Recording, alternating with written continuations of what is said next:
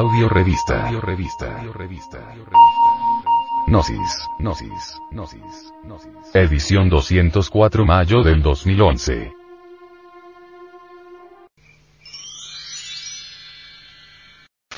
Introducción.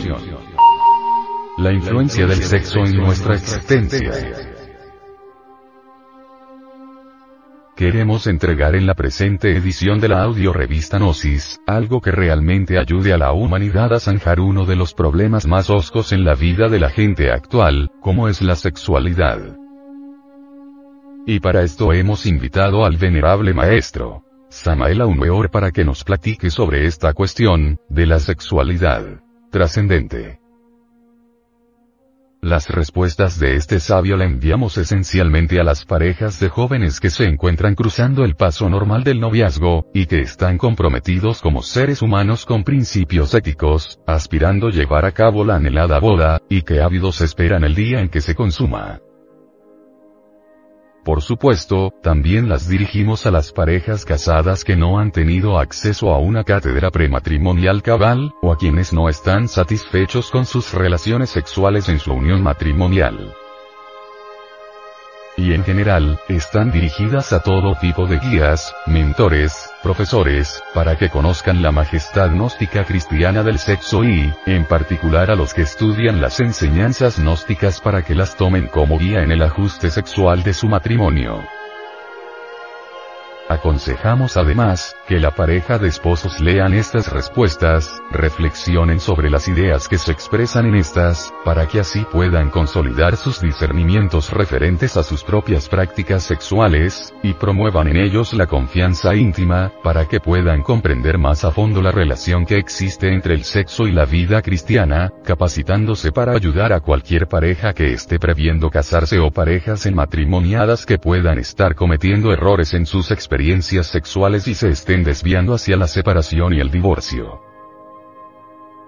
Cada respuesta dada por este gran maestro nos permite mirar de frente y mesuradamente la sexualidad.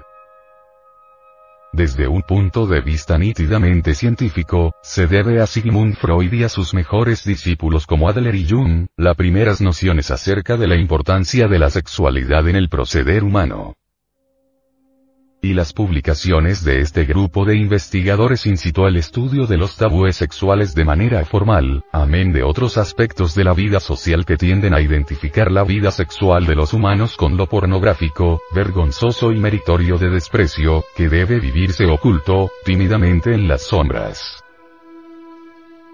Los escudriñamientos científicos de estos hombres han dado como resultado un gran adelanto en lo que respecta a la valoración natural y decorosa de la función sexual, llegando a estudiar los distintos métodos psicofísicos para alcanzar el goce en el acto sexual.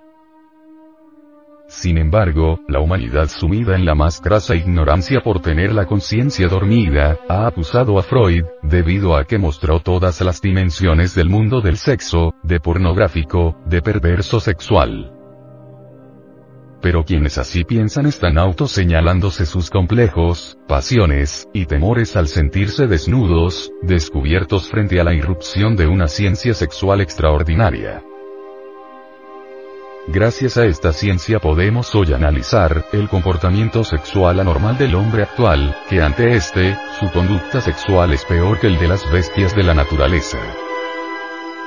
En las respuestas que usted, caro oyente, encontrará en las preguntas hechas a este superhombre moderno, podrá percatarse que la sexualidad es una función vital que supera a todas las demás, respiración, alimentación, micción, etc pues repercute profundamente sobre la esfera psíquica o anímica del individuo.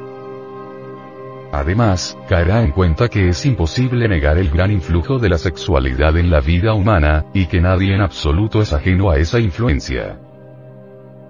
Y se pondrá de manifiesto que a lo largo de nuestra civilización lo sexual se ha ido ocultando y muchas veces maquillando con instrucciones falsas que han conseguido desvirtuarla. Sin duda alguna, la sexualidad ha sido reprimida de manera letal desde el momento en que los infrasexuales, o enemigos del sexo, concibieron la absurda idea que cualquier estímulo sexual es pecaminoso y así se originó en el ser humano el permanente recelo de caer en el pecado sexual, hasta el extremo de presentar el sexo como un tabú del que no ha podido emanciparse del todo, suscitando con esta concepción miles de aberraciones, perversiones o sexopatías sexuales que con la decadencia ética del ser humano se consideran normales como son el homosexualismo, el lesbianismo, la masturbación, la zoofilia, etcétera, etcétera.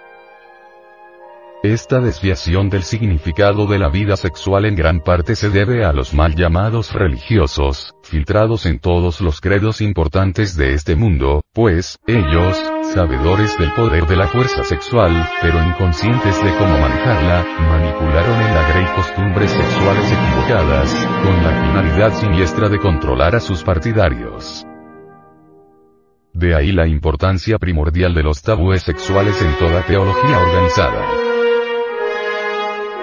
El mito bíblico de Adán y Eva que fueron expulsados del paraíso y cayeron en los dolores y sufrimientos de la vida.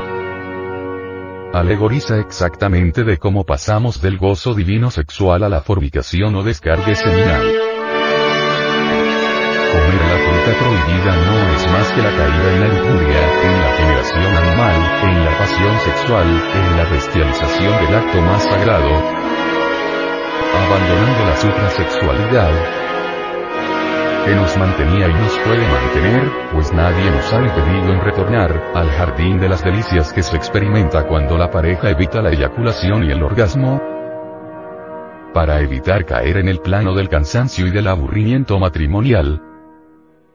Por la fornicación y el orgasmo, las parejas sienten vergüenza y comienzan a mirar con temor la causa de la desilusión, en este caso los órganos sexuales, que en el Edén eran sagrados, pero que al perder su potente energía, comenzamos a verlos como sospechosos que nos lleva al pecado o al error.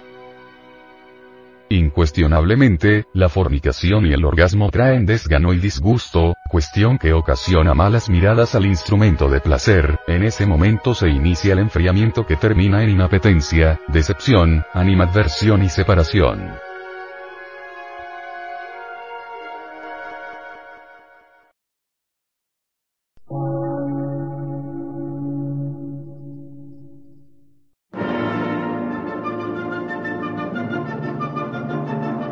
Emisora, gnóstica, transmundial. Por una nueva civilización y una nueva cultura, sobre la faz de la Tierra.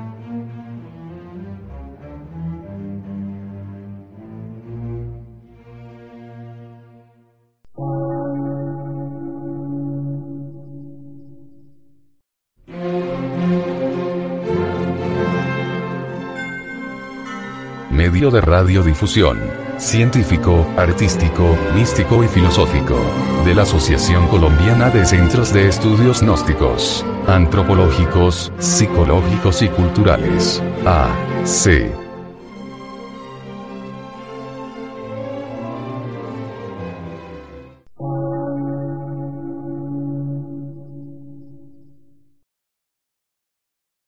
Lectura en movimiento.